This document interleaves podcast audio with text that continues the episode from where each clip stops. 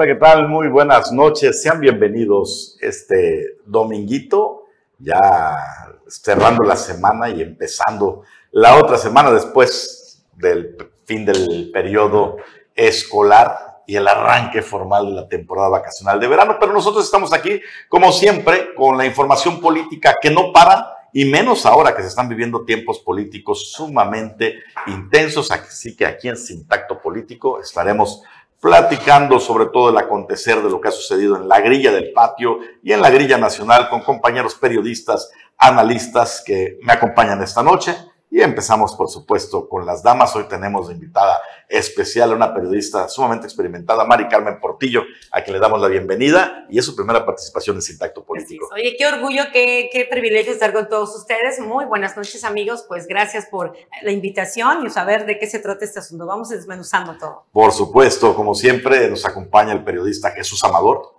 Hola, Anguara, eh, hola, Mari Carmen, bienvenida. Hola, César, eh, pues, auditorio. Efectivamente, una semana muy movida, tanto en el ámbito político nacional como en el estatal, y también cosas en la administración pública y en el sector educativo que trastoca la vida política aquí. Definitivamente. Y como de casa también, César Castilla presentes con nosotros en la mesa de acrílico. ¿Qué tal, Anuar Mari? Eh, Jesús, muy buenos, buenas noches y también muy buenas noches a usted que ya está aquí con nosotros, iniciando una emisión más de Sintacto Político. Tenemos mucha información para compartirle y también para desmenuzar todo lo que ocurrió durante la semana, estas manifestaciones por el pésimo servicio que presta la Comisión Federal de Electricidad, así como también ya el nombramiento del nuevo fiscal general y todo lo que pues ha estado surgiendo precisamente también en la zona norte con estos nuevos nombramientos de cada uno de los directores, señalamientos de que ya está llegando gente de otros estados de la República para ocupar los puestos claves en esta fiscalía, los pros, los contras y todas las decisiones que se van a estar tomando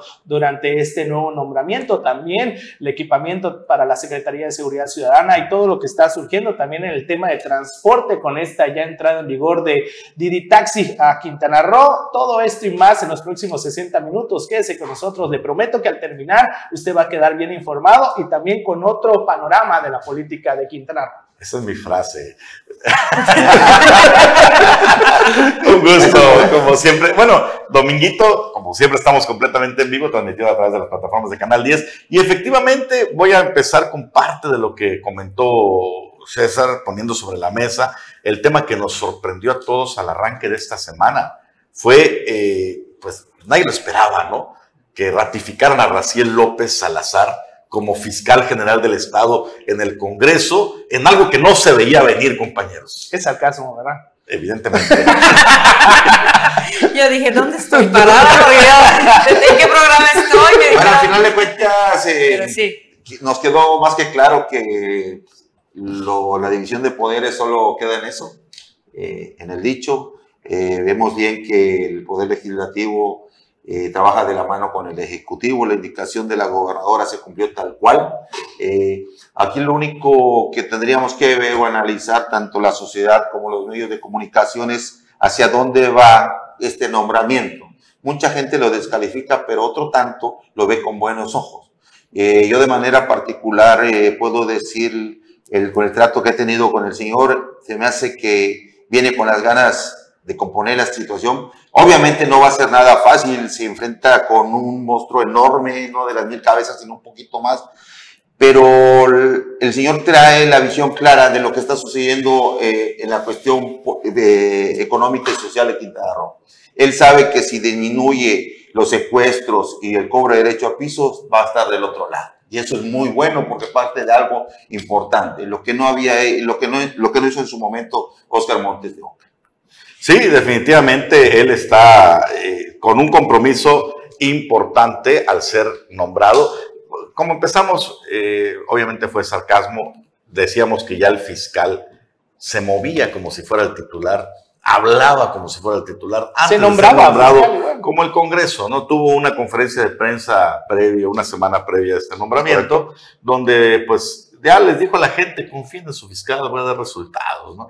Dando por hecho que iba a ser palomeado. Yo creo, yo creo una cosa que es bien importante, chicos. Eh, aquí la, la parte de, de, la, de, la, ciudadanía, lo que hemos estado sufriendo en todo este, la administración pasada y lo que va de esta, si bien es cierto es que hay temas que tienen que estar en la agenda de este nuevo fiscal y es bien importante mencionar todo lo que ha dejado, lo que dejó este, el pasado fiscal, que la verdad dejó mucho que desear a la ciudadanía en temas como la inseguridad, estas madres buscadoras que jamás se les dio seguimiento a sus, a sus casos y creo que es una gran responsabilidad responsabilidad que él tiene que, darle a la ciudadanía y pues tiene ahí ese, ese paso a elegir. La, la, otra es también el hecho de que aquí la, la, pregunta era si lo mejor era alguien de fuera o alguien local que fuera más, em, este, más empático con los temas. Aquí la, lo importante es que el nuevo fiscal tenga una visión panorámica de toda la realidad que estamos viviendo hoy por hoy en temas de inseguridad. Y sobre todo el compromiso de verdaderamente llegar a dar resultados y no hacer negocios, que es lo que pasa muchas veces con estas posiciones. Y no vamos a estar hablando Oscar Montes de Oca por mencionar eh, algún ah. nombre. Ahora, eh, el, proceso estuvo tan planchado que un día antes, eh, pues ya el diputado Julián Ricalde, a ver si tenemos por ahí el tweet de este, producción, un día antes lo dio a conocer, dijo, mañana vamos a nombrar a Raciel López. Pero a ver, a, ver, a, mí me parece una imprudencia. yo te voy a hacer una pregunta. ¿Cómo lo viste de manera profesional? ¿Fue algo que le quiso... Para, mí quiso pisar callos. Bueno, yo no, yo, yo le digo que quiso, pisó callos. Eh, le quiso decir a la que manda, hey, tómame en cuenta, aquí estoy, ¿no? Sí, porque además... Esa, posición del grupo porque, porque además rompió, rompió un punto que es fundamental para los políticos, que es el mantener el tema político dentro de la política, valga la redundancia. Les voy a poner un ejemplo. ¿Se acuerdan cuando cierto líder panista dijo, es que estamos esperando las indicaciones del gobernador para definir los candidatos? Y que le jalaron las orejas, dijeron, eso no se dice en público. O sea, es la verdad, pero no se dice en público. Lo, que dijo Julián Ricalde aquí es, estamos nombrando a Raciel por orden de la gobernadora. Pero no era para decirlo. Pero no debe decirlo. Ups, se le fue. sí, porque ahí lo pone, vamos a respaldar al Ejecutivo en esta decisión, tomando en cuenta que esa, ese, ahí dice, le daremos un voto de confianza al Ejecutivo. Responsabiliza a la gobernadora de alguna manera y esto es saltarse las trancas un poquito. Sí. O un muchito. Y aparte exhibes a la legislatura. Le quitas la autonomía a la legislatura. Y Julián Recalde, pues no es un tipo que no sepa la, o sea, es que, no es un tipo que dé pasos sin guaracha. Es experimentado y tiene que Es súper obvio que no después de manera ingenua. No creo que lo hizo estando alcoholizado, no creo. No. Lo hizo en su sano juicio, en verdad. Es difícil no, pues, claro. Es, es, la personalidad de Juan de, es, es centrón y es. Es como una este confrontación abierta, ¿sí? Con el Poder Ejecutivo o quien haya mandado la designación. Abierta todavía no. No, pero sí, que te quiso raspar, quiso raspar. Es que, espérame, raspó bien. A ver, si voy a negociar, no voy a comenzar a negociar así porque me cierran la puerta, ¿estás de acuerdo? Sí, sí. O sea, es imposible. Ni más a la gobernadora no puedes decirle, hey, aquí estoy, ¿eh? Y te exhibo si no me ayudas o, o, no me tomas en cuenta. yo creo, que ese, pero, yo creo que al final de cuentas esa fue la situación. Pero, pero cambiando eh, un poquito más el tema, lo, me adentro a lo que dijo César. Esperemos lo que viene o lo que trae el fiscal, la gente que va a acompañar al fiscal, la gente de mandos medios y mayores. Esa, ese en verdad, yo creo que es lo que nos debe preocupar y ocupar a los quintanarroenses. Sí, ya se nombró al, director de la Policía de Investigación, una persona que viene directamente desde el estado de Chiapas. Eh, eh, hubo pro y contras, incluso también ah, tras este nombramiento, incluso los mismos trabajadores fiscales y demás, eh, gente administrativa que está ah, en el interior de la Fiscalía, precisamente en la zona norte, pues también hubo, pues entre, entre los de lo que se ha mencionado es de que pues esta persona trae pues un, un currículum de cierta manera impresionante, por llamarlo de alguna forma, del trabajo que se hizo precisamente en Chiapas, esperan que haya pues ya resultados a la brevedad. Uno de los primeros golpes, incluso platicamos en el inicio de la semana, es esta detención de estos eh, tratantes de, jóvenes que traía prácticamente eh, en cuestiones de esclavitud a varios menores de edad eh, allá en Playa del Carmen, uno de los primeros golpes que se dio ante la fiscalía, así como también ya el acercamiento directo entre las madres buscadoras, una situación que habían estado solicitando incluso este mismo grupo desde hace ya varios meses, un acercamiento directo directo con el fiscal. Oscar Montes de Oca, de cierta forma, sí hubo o hubo algunas reuniones con ellas, pero pues realmente no hubo una una sinergia, por llamarlo, eh, con estas personas. El, nuevo fiscal ya se ha reunido con ellas, han estado más tranquilas e incluso también lo que es el, el, plantón que se mantenía en la fiscalía y en la zona norte se ha levantado, pero todavía los movimientos continúan. Ahora, eh, respecto a esas quejas o señalamientos de que, bueno, se fueron los chilangos y llegan los chiapanecos, hay que entender que hay una lógica detrás, ¿no? Es, correcto. Eh, ya ahí de que si es mejor uno de fuera, uno de casa, las opiniones varían. Yo soy de los que piensan que es mejor uno de casa.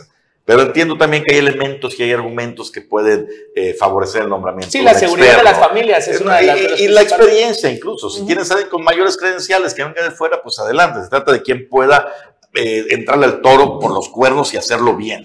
Por otro lado, en eh, posiciones como la Fiscalía y la Secretaría de Seguridad Pública, que tú conoces muy bien dentro de sus entrañas, ahora Secretaría de Seguridad Ciudadana, los titulares por las mismas características de la posición, suelen ser sumamente desconfiados. Y es natural. Y entonces se rodean o ponen en sus posiciones a gente de su confianza. ¿Y de dónde carambas va a sacar Quintana Roenses de su confianza Raciel López y sus 40 años de trayectoria? 25 o 30 son en, en el estado de Puebla evidentemente va a traer su equipo y ese equipo lo va a colocar en posiciones de primer, de, primer eh, mando, por así decirlo, ¿no? Es una cuestión lógica. ¿Que se ve mal? Pues sí, sí se ve mal porque pareciera que hay un desplazamiento de, posiciones, pero que es lógico, es lógico. Si tú llegaras, si ustedes llegaran, harían exactamente lo mismo. Sí, claro, tienes que, rodear de gente cercana que te dé resultados. Aquí la situación está en que la problemática que vivimos hoy por hoy aquí no solamente en el norte, sino también en el sur y en el centro, es que definitivamente necesita tener esta visión panorámica y también reforzarse con gente que conozca la problemática que vivimos. Esa es la otra parte clave, ¿no? Claro. El complementar el equipo con gente que conozca el territorio. De entrada, hay algo que ya dijo, que va a ser una purga en la fiscalía. Que eso sería un el primer voto de confianza que la ciudadanía le podría dar. Pero, pero todos los que llegan dicen lo mismo. Eso sí. El problema es hacerlo. Y el problema es hacerlo. No puedes eh, erradicar la corrupción de raíz. Es muy difícil. ¿eh? Yo siento que por ahí tiene, por ahí tiene que ver mucho, ¿no? No, va, va, a ser sumamente complicado. Pero bueno, arrancó la semana con esa, esa definición. Ya habíamos dicho, si hace como pato tiene pico de pato, camina como pato, pues es pato, ¿no? es un pato. y, fue pato. Y fue pato, ¿no? El fiscal ya fue confirmado. Y el otro proceso que se vivió esta semana fue la elección, finalmente, un poquito también turbulenta durante todo el proceso, de quien va a dirigir por los próximos cuatro años la máxima casa de estudios del Estado, la Universidad Autónoma de Quintana Roo. Pero nos vamos a un corte y de regreso platicamos sobre quién resultó ungida, porque fue una mujer.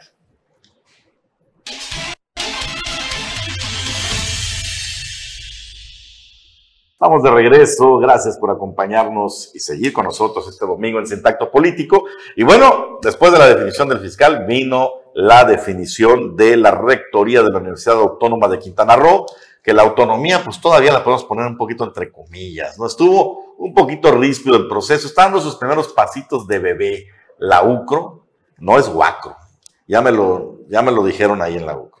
O sea que es Universidad Autónoma de Quintana Roo, pero no le pusieron la A, no va a ser Huacro, que seguirá siendo UCRO. Entonces está mal. No, no está mal, que porque no sé qué. Me explicaron. El caso es que para términos de abreviatura sigue siendo UCRO. Lo lógico sería Huacro, pero bueno, ahí se las dejo. Eh, estando sus primeros pasitos de bebé, un proceso raro, ríspido, extraño, donde batearon una primera terna.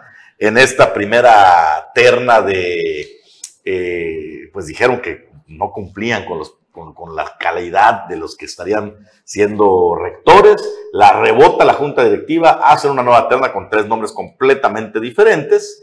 Y bueno, pues ahora sí, la doctora Natalia, Consuelo Natalia Fiorentini, fue nombrada como la próxima rectora por los cuatro años que estará tomando 15 de agosto. proceso de protesta el 15 Pero la cuestión, al final de cuentas, o lo que se debe analizar acá o puntualizar Anwar y eh, Mari Carmen y César, es la cuestión política. Al final de cuentas, eh, debemos entender o entendemos que la elección de la doctora es algo salomónico, algo que fue una concertación política por el grupo, por el choque de los grupos de poder que estaban al interior de la universidad y obviamente los que tienen intereses de manera exterior.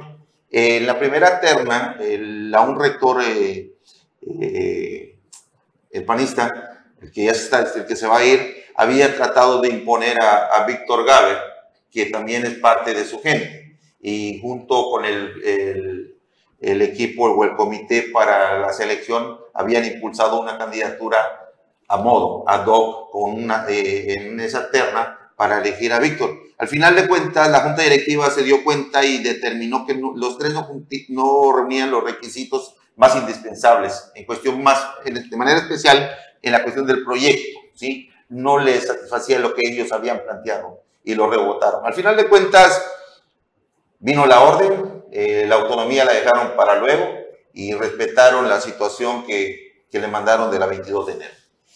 Yo quiero decir algo en todo este proceso. Estos 25 candidatos que en algunas ocasiones estuvieron en diferentes medios de comunicación, en entrevistas, aquí lo curioso es que hoy por hoy la, preocupación son los estudiantes, hoy por hoy son las instalaciones que están de manera deplorables, eh, los, las instalaciones de los baños no cuentan con PEN, no cuentan, y te digo porque lo tenemos este, documentado. documentado, en lo particular mi hija estudia en esta máxima casa de estudios y la verdad es que el personal, los alumnos están viviendo una carencia increíble tanto de servicios como de instalaciones, áreas acondicionados. Hoy por hoy los importantes deben ser los estudiantes. Estoy completamente de acuerdo y parece que hasta los propios catedráticos se les ha olvidado ese tema por meterse en temas de la, de la grilla. Eh, pero a ver, yo sí quiero profundizar en este asunto. Mi estimado Jesús, dices que finalmente se impuso, eh, ahora sí que órdenes de arriba. Ah, ¿Por qué dices los, por qué afirmas eso? Porque hay gente allá pegada a, a, ¿De qué grupo es Natalia Fiorentino?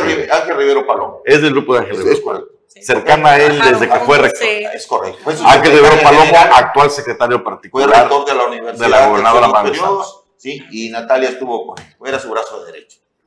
Entonces, Ahora, por ahí, pero de esta tercia, mano, con todo respeto, parecía la menos mala. Es que. Porque los otros dos eran personas cercanas a Francisco López Mena. Sí, por eso, pero sí, se acabó. Y Rafael Romero Mayo. A eso voy. salió malísimo de, su paso. exactamente. pero lo que voy, lo que dijo Ana, eh, eh digo, Maricarmen Deportivo, perdón, con la confusión.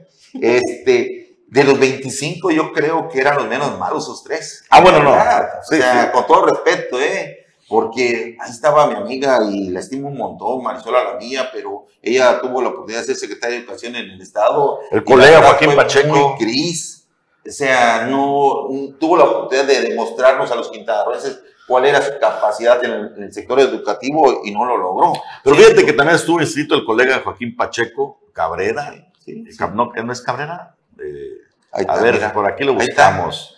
Eh, que le suban, por favor, que le suban. Es que hay dos Joaquines Pachecos, colegas, luego se me confunden los, los apellidos. Pacheco, Castro. Mira, y la verdad, muy buen, muy, buen proyecto traía. Esa Sandra Molina Bermúdez, muy buena igual. ¿eh? La doctora Sandra ya ha tenido toda su vida en la educación. Aquí, nada más que no han estado en cargos de primer nivel. El profesor Raúl Aristes. Ah, pero Raúl Aristes ya perdió la chaveta, con todo respeto. Sí, no, muy perdido. ¿eh? Sí, ya, ya. A lo, a lo, que por eso yo hice el hincapié. o sea, la indicación al final de cuentas, para mí, de manera personal, e, insisto, fue cuestión política el nombramiento de la doctora. Toda rectoría implica, ah, definitivamente. Pero ahora, tenemos, ahora, ahora nos damos la razón de que la universidad todavía no, no, alcanza la autonomía. No, por eso decimos, está dando pasitos de bebé. Pues si la Universidad Autónoma Nacional de México no la tiene, ¿qué, qué esperas de, de, ah, de, la UAM? No, ahí se... no, pero a ver, sí hay autonomía en la UNAM, sí. mucho más, claro, mucho más madura, ¿eh? pero no no blindada ante los embates del poder. Ah, no, por supuesto. Solo de entrada, qué casualidad que los rectores que llegan siempre son afines a las corrientes políticas del momento. Y ahorita es de izquierda. Ahorita es de izquierda, ahorita es cuatro. Aunque hay que decirlo, la UNAM ideológicamente siempre ha sido de izquierda. ¿eh? Siempre ha sido de izquierda. Pero estás en Quintana Roo, así que. pues no nos vamos ¿Cómo te explico? no nos vamos lejos. El doctor Narro de izquierda enfrentando su gobierno de derecha de eh, derecha, uno centro de derecha. Por ejemplo, Efectivamente. Por ejemplo, no, hay ideología e intereses. Vamos con más temas, mi estimado. Oye, pero yo sí quisiera nada más cerrar, perdón, porque esta parte a mí es bien importante. Eh, el logro de la doctora Fiorentini es que sí, de verdad, el tema de las instalaciones, del personal, que la, han pasado muy mal. Ustedes, este, tenemos documentada esta información y creo que es hoy por hoy el momento de los estudiantes de esta casa, de esta máxima casa de estudios. Y la verdad que ganen los estudiantes en esta nueva dirección, en esta nueva rectoría. Y creo que es la parte más importante. Los que tenemos hijos o los que tenemos nietos o tendremos, las futuras generaciones requieren de una buena, este, y no sé, posicionar a nivel nacional, internacional. y esa es una cosa que tenemos que trabajar tanto la rectoría como el Estado. Pero, Mari, yo comparto tu sentir el último, la Universidad de Quintana Roo necesita recuperar terreno a nivel en el ámbito nacional e internacional. Necesitamos otra vez la estadía de doctores de educación que vengan y aporten al Estado. Queremos que vengan y radiquen aquí, no de, no de paso. O sea, la universidad, los últimos 10, 12 años ha ambulado en la cuestión educativa, no hay profesores investigadores, se han ido, se les ha recortado el presupuesto. Necesitamos que la, UPRO vuelva a agarrar ese fuelle que tú, ¿sí? Así que queda la tarea ahí para la nueva Porque nomás está de, de, de, Oquis, que es la alma mater de Quintana Roo, de la educación de Quintana Sí, ha, perdido incluso lo que había avanzado. ¿Sí? Ah, hay que decirlo. Total, absolutamente. Si usted, si no mal recuerden, eh, hace 10 años, 12 años, la universidad creo que fue la 123 en el estado. Y ahorita, ¿cuál estará? el 400, 500, y no, un poquito más, ¿no? Pero Sí, urge. Bueno, urge Tiene una gran labor lo que hacer. Pues veremos cómo se desempeña. Eh, como antecedente es la segunda mujer que llega a la rectoría. La única mujer que haya pasado por ahí era Lina Coral. Un paso, desde mi perspectiva como periodística, como periodista, lo puedo calificar como desastroso. En fue política. Fue política, fue impuesta. Bueno, todos fueron impuestos en su momento. Pero eh, el periodo de Lina Coral cerró con protestas estudiantiles y con serios señalamientos de, corrupción en su momento. Pero no estamos diciendo que va a pasar lo mismo, solo es un antecedente. Eso fue la primera mujer que pasó eh, Usted es maestro y con esa calidad moral le, le, voy a hacer una pregunta. Para usted, ¿quién ha sido el mejor rector que ha tenido la universidad en su vida? Mm, a lo mejor no vas a coincidir conmigo, pero yo diría que Efraín Villanueva Arcos. Yo comparto un poco eso.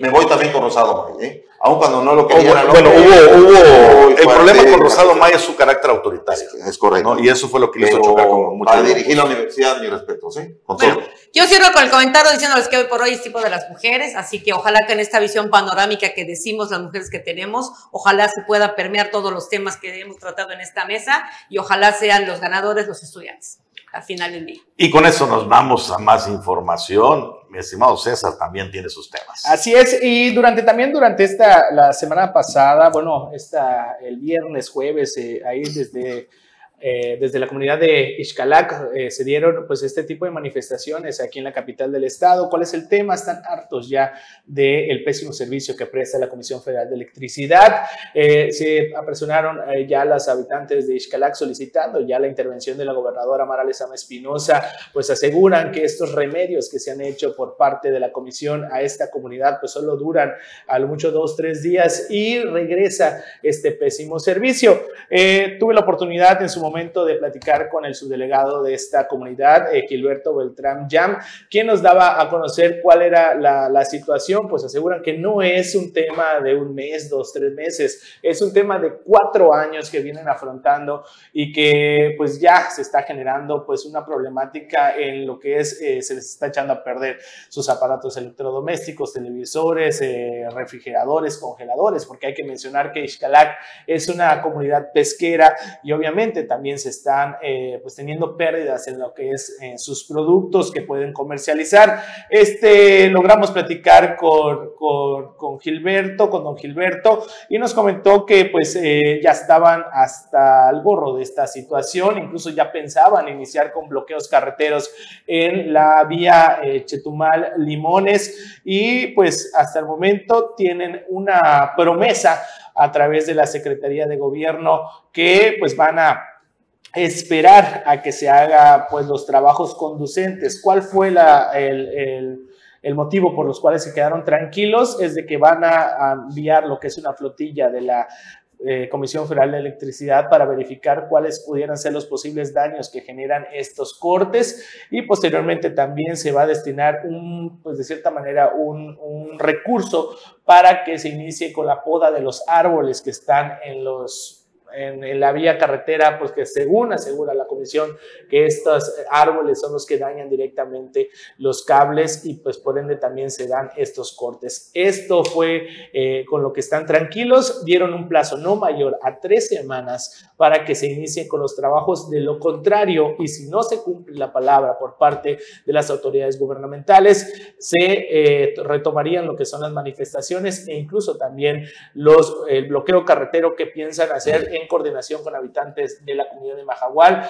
y de este denominado kilómetro 55. Hay que mencionar que no es la única comunidad que pues está padeciendo esta, esta problemática. Hay eh, manifestaciones también en la zona norte del estado precisamente por el pésimo servicio de la CFE. Ya también se están organizando incluso también aquí en Chetumal. Esperemos que pues esto pues se acabe, ya eh, haya pues eh, un trabajo frontal y que se haga pues todo lo que, lo que sea necesario para que pues estas fallas en la luz pues sean erradicadas. Pues se tardaron mucho los eh, habitantes de Xcalac, tuvieron mucha paciencia. evidentemente el tema ya se le ha planteado, lo conoce perfectamente la gobernadora Marle Sama porque eh, su servidor en algunos momentos de entrevista lo, se lo ha planteado, lo conoce perfectamente la presidenta municipal, Yensoni Martínez, pero es un tema bien complicado porque se trata de una inversión pues de gran calado, hay que sustituir toda la red eléctrica. Yo creo que, ya está eh, por el salitre con corrosión y pues la Comisión Federal de Electricidad para que le arranques un pelo al señor Bartlett, compa. Pero aparte, yo creo que ahí es necesario en instalar una subestación muy necesaria. Toda esa zona de Mahahual. Una subestación que, que, toda la zona la maneja, ¿no? Yo creo que le puedes meter todo el cableado, le puedes poner todo, pero si no pones algo especial para esa zona, va a seguir sufriendo lo mismo. el consumo de energía es muy amplio de esa zona. Sí, lo, lo, recibió Cristina Torres, ¿verdad? No, eh, García. Citláhuac García. García es el asesor del despacho de la Secretaría de Gobierno. En ese momento Cristina Torres se encontraba de hecho, también en un evento allá en la zona norte respecto a esta entrada en vigor. Tomando de la mano taxi. o tomando la mano a, a Jorge Aguilar Osorio. Ah, sí, sí, ya, lo trae de la mano. Ya, lo trae de la mano. Nos damos un breve corte y regresamos con más información.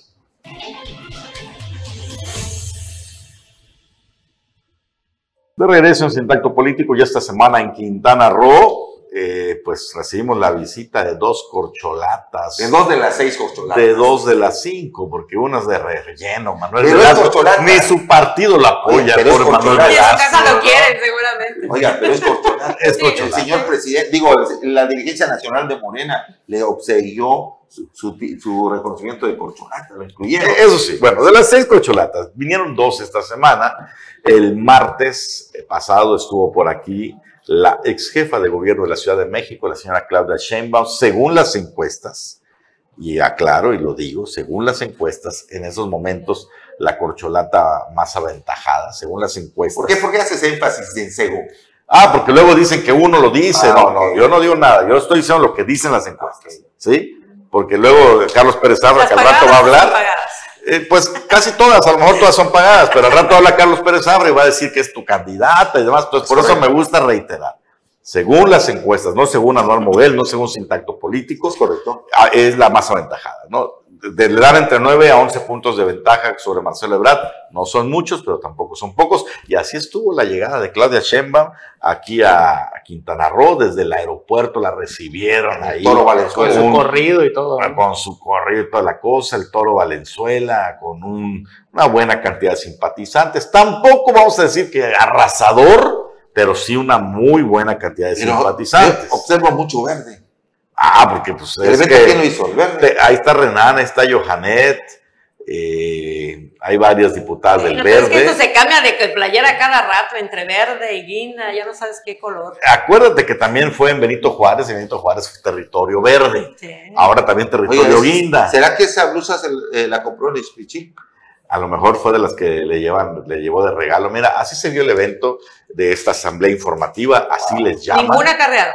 Nada, nada, nada. Todos, todos, todos, eh, no creo que los, todos llegaron así como simpatizantes reales y escoltada por Anaí González, quien ha sido la diputada federal que, es su coordinadora, coordinadora. que coordina sus trabajos aquí en, en Quintana Roo. No nos gusta hacer comparaciones odiosas, pero el otro día vino el señor Adán Augusto López. Y quiero ver los videos de Adán Augusto López. Pero vino a la zona de los pobres, vino No, no, no, también llegó allá, ¿no? No, vino acá al sur primero y después acá arriba. No, pues de hecho, una de sus primeras, la primera visita, o de acuerdo al itinerario, era que iba a venir a desayunar al mercado Manuel Ignacio Altamirano, aquí mejor conocido como Mercado Viejo, aquí en la capital del estado. Lo cierto es de que habían ahí como dos, tres personas, una batucada. Y... Eh, eh, esto fue, esto ya este fue su mejor evento. Ajá, esto fue ya en, la alcaldía de Carlos Amara. En la ribera del río Hondo, la zona cañera. Ahí sí hubo algo de gente porque pues vemos ahí a, a los dirigentes cañeros que, que de alguna manera tuvieron su operación. si mal no recuerdo, en el 2008 ahí estuvo igual el hoy presidente de la República. Ahí hizo un mitin en Carlos Amadras. Qué casualidad. Qué casualidad, ¿no? terminó, terminó el meeting, terminó ahí todo el, evento y pues prácticamente salió por piernas. Eh, eh, Adán Augusto mencionó que lo habían llamado de manera urgente por su partido y que por eso se tenía que ir. De hecho, tenemos ahí parte de, de la entrevista que le hicieron algunos compañeros de los medios de comunicación al momento de que estaba saliendo. Vamos a ver. Canceló su agenda, ven, escuchamos lo que dijo algún candidato. hombre, eso es una falacia. Ayer, ayer estuvo aquí Claudia y, te dio mucha cargada hacia, hacia la zona norte. De ah, está bien. Ya nos tocará a nosotros estar por acá también. ¿Cómo ve el apoyo de la zona sur de Quintana Roo hacia su persona? De primera, excepcional, la gente de la zona sur. Eh, Estamos hablando de la zona más olvidada, la zona tañera, la zona rural. hay que rescatar la zona limítrofe por el río con Belice. ¿Le ha tocado conocer por allá cómo está la situación? ¿Qué le dicen? He estado ya en dos o tres ocasiones. Señor, el INE se ha pronunciado porque no hagan eventos públicos. Ah, no sé si ya se pronunció. ¿Eh? Conoce la, Señora, el día de hoy canceló dos eventos. Este, ¿Estará yendo a la Ciudad de México el día de hoy o, o continuará su recorrido por Quintana Voy a Carrillo Puerto y de ahí regreso a la Ciudad de México porque fui convocado a una reunión. ¿Por, el presidente de México fue convocado? No. No, es una reunión, por favor.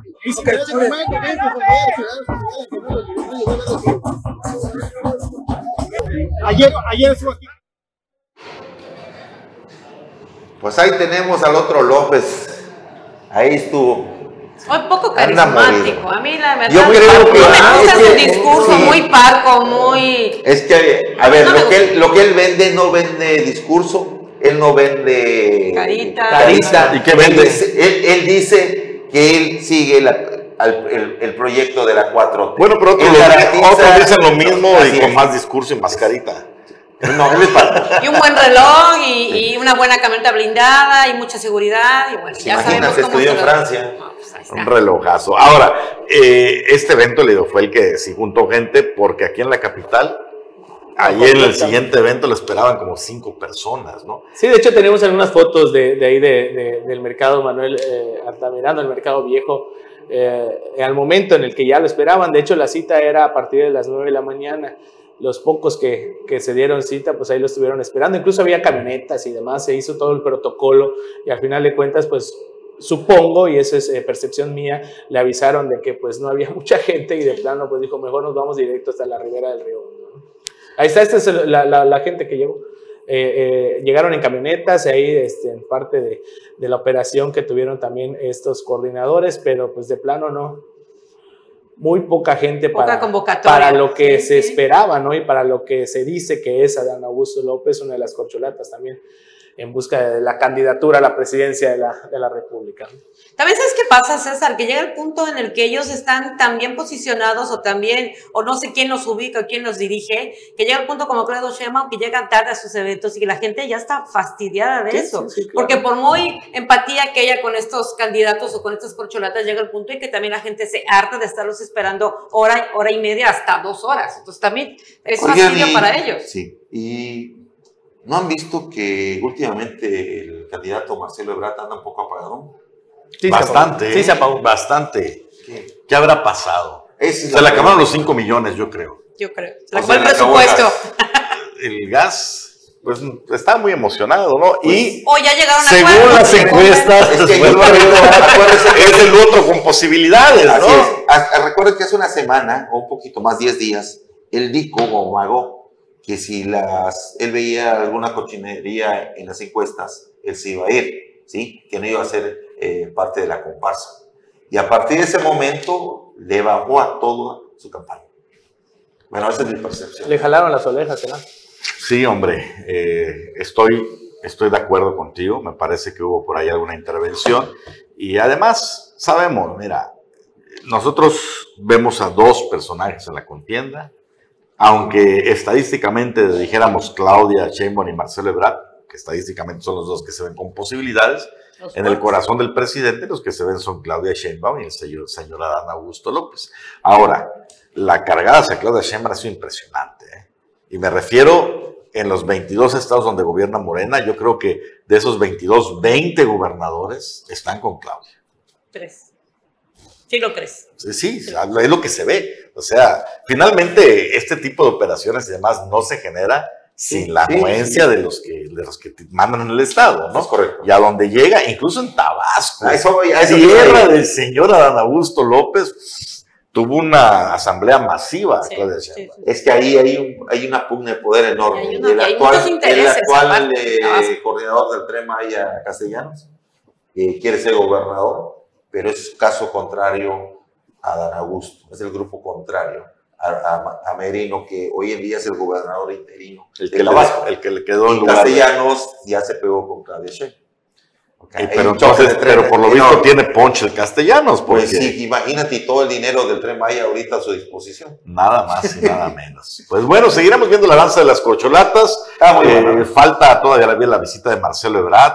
Noroña ya estuvo por acá. Ya, ya estuvo. Este, Tampoco le fue tan bien. eh, eventito, pues es- es- es- Nor- Noroñita anda buscando meterse en el top 3. Quiere una coordinación. Yo creo, eh, yo creo que el, el diputado federal Noroña, el compañero diputado, está logrando su objetivo.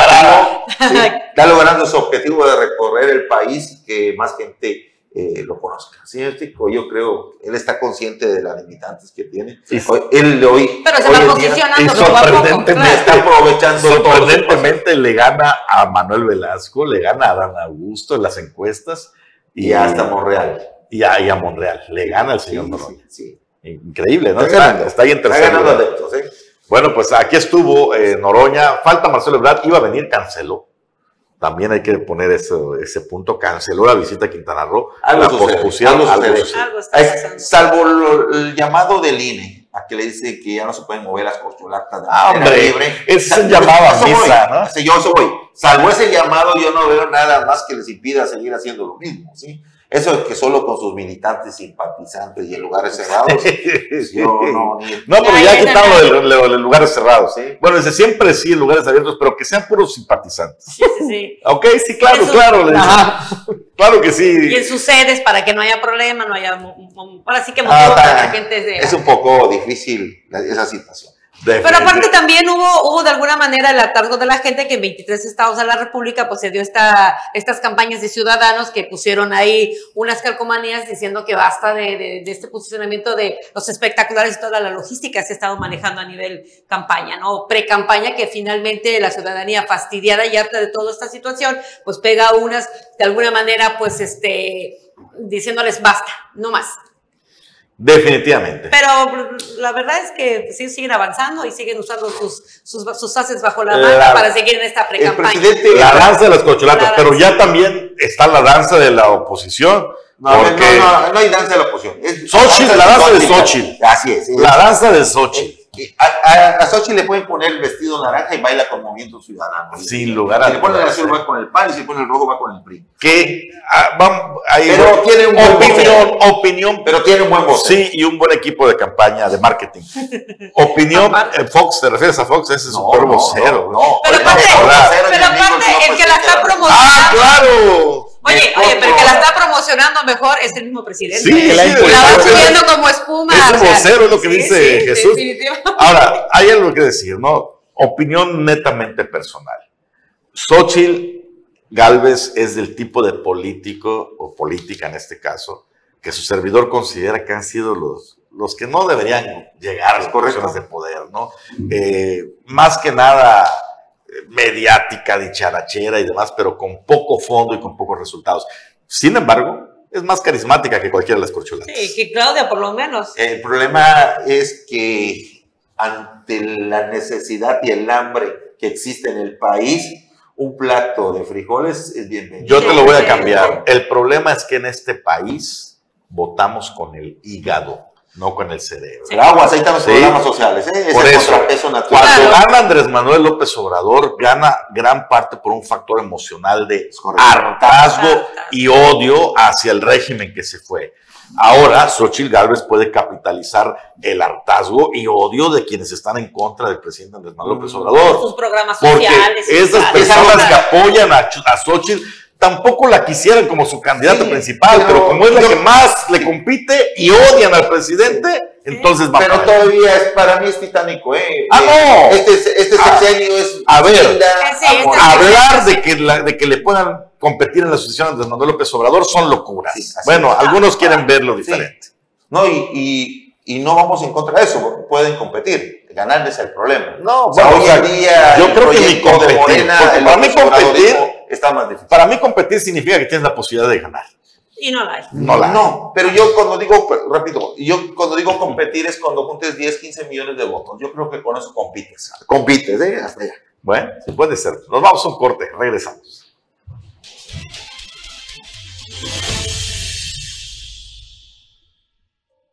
Ya estamos de regreso en Sintacto Político, recta final. Vámonos con la grilla local que se pone sabrosa. Mientras acerca el 24, antes hay también movimientos interesantes en el Congreso del Estado. El próximo mes de septiembre hay cambio de estafeta de eh, la presidencia de la Junta de Gobierno y Coordinación Política, que le toca presidir pues, a quien sea el coordinador de la bancada de Morena. En Morena los estatutos dicen que el coordinador pues sigue siendo por el que voten los diputados, pero ahorita ya hay jefa política. En esos momentos el coordinador es el señor Humberto Aldana Navarro. Sin embargo, eh, hay otras figuras eh, relevantes ahí dentro de la bancada que también suenan para ocupar esta posible posición. La vemos ahí en pantalla, una de las diputadas más experimentada, la, más experimentada de, de, la bancada, ¿eh? sin lugar a dudas. Mildred Ávila. Sí, efectivamente, no solo de la bancada, yo creo al final de cuentas de la, de la legislatura. Claro, pero como tomando la morena, por poniéndole la, eh, el arista a la ex senadora eh, Beristain, Luz María Beristain, que fue senadora también de la República. Yo creo que hoy en día la que ha mostrado más tablas es Mildred. Pero retomando el tema, eh, Angua y Mari Carmen, César, eh, pues no es en, septiembre es lo oficial, pero a finales de agosto es el cambio. Desde ahorita ya comienzan a hacerse los movimientos de manera interna, ¿sí? La indicación de Morena Quintana Roo, Morena Nacional, es posicionar a su bancada que no pase de Oquis como sucedió en la decimasexta legislatura, que la mayoría de sus diputados se fue forrado de Pues que empiecen por sustituir a algunos diputados, que despidan a Omar y regrese ahí su sustituto. Acuérdense que pues, es un voto. ¿Quién es el suplente? Claro, eso ya es diferente. Pero lo que hoy no quieren que suceda eso, ¿sí? Ellos buscan o al menos están intentando que estos diputados de la séptima legislatura trasciendan un poco más. Han creado una, una estrategia para, para buscar hacerlo.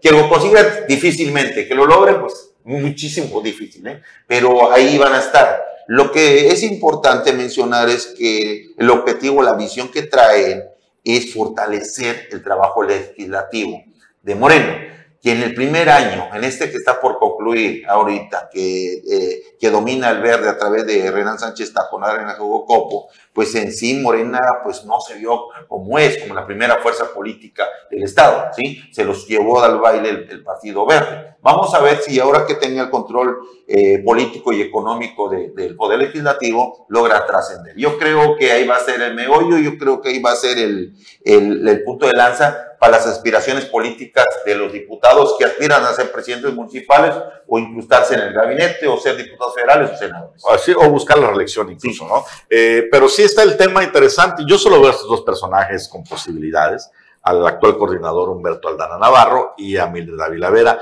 Hay una distinción y no voy a decir eh, que todos son ventajas y desventajas de un lado. Por ejemplo, ¿qué podemos decir? Que valida la permanencia de Humberto Aldana como coordinador de la bancada. Uno, que es Moreno Moreno, sí, o sea, es, es, Moreno fundador, ideológicamente es marista, es, marista de la 4T, es un cuate que le pone las balas al pecho. Fue dirigente del partido. Pero es inexperto muy inexperto. Y ya no como, no como presidente de la Jugocopo, se le han barrido dos, tres o cuatro cositas que han metido en bretes a Morena. Por el otro lado tenemos a Mildred Dávila Vera, que no es morena morena, viene del prismo y de aquel prismo, prismo. Pero goza de la confianza de la gobernadora. muy no solo eso, es una operadora política sumamente ah, eficiente, tiene eh, una estructura endemoniada en Cancún y toda la experiencia del mundo. Tiene tablas. El FUC, ¿no? Y es mujer. Y aparte. Frente a un discípula avanzada de, Magalia, Magalia Así es. Sí, entonces, eh, digo, finalmente será decisión, ahora sí que es una decisión de la jefa política, quién le conviene más tener en esa posición para manejar los temas, ¿no? Yo creo, Porque también van a entrar en la jugada las próximas elecciones. Sí, yo creo que al final de cuentas eh, no me atrevo a asegurar, presumo que así va a suceder, que el actual coordinador va a ser el que asuma la, la titulará de la Copa en septiembre próximo. Obviamente en enero que se definan las candidaturas quizás exista una rotación ahí, pero eso es algo hipotético. Pero fíjate que yo creo que eso se debería de evitar. Sí.